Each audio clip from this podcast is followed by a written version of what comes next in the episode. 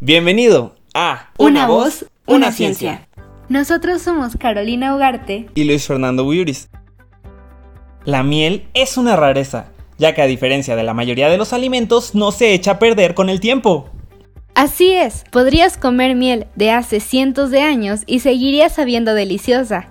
De hecho, la muestra de miel más antigua conocida, encontrada en una tumba del antiguo Egipto y fechada hace aproximadamente 3.000 años, todavía era perfectamente comestible.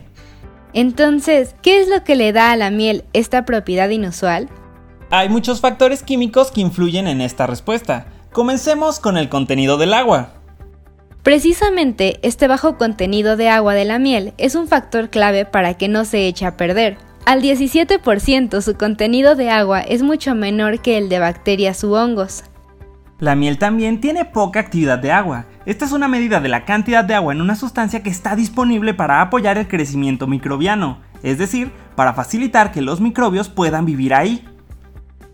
La actividad del agua está en una escala de 0 a 1 y la mayoría de los mos y bacterias no pueden crecer bajo una actividad del agua de 0.75. La miel tiene una actividad de agua de 0.6. Esto, combinado con el hecho de que su bajo contenido de agua deshidrata las bacterias, lo hace resistente al deterioro.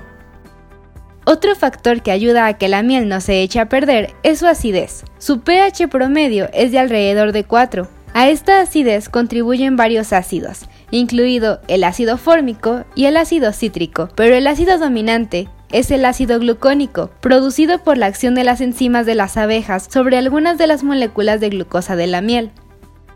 Esto aumenta aún más las propiedades antibacterianas de la miel, ya que muchas bacterias prosperan en condiciones neutras en lugar de ácidas.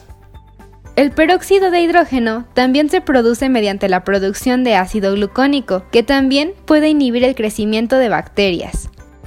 Las propiedades antibacterianas de la miel son en realidad lo suficientemente potentes como para que sea eficaz como un apósito improvisado para las heridas. ¡Wow!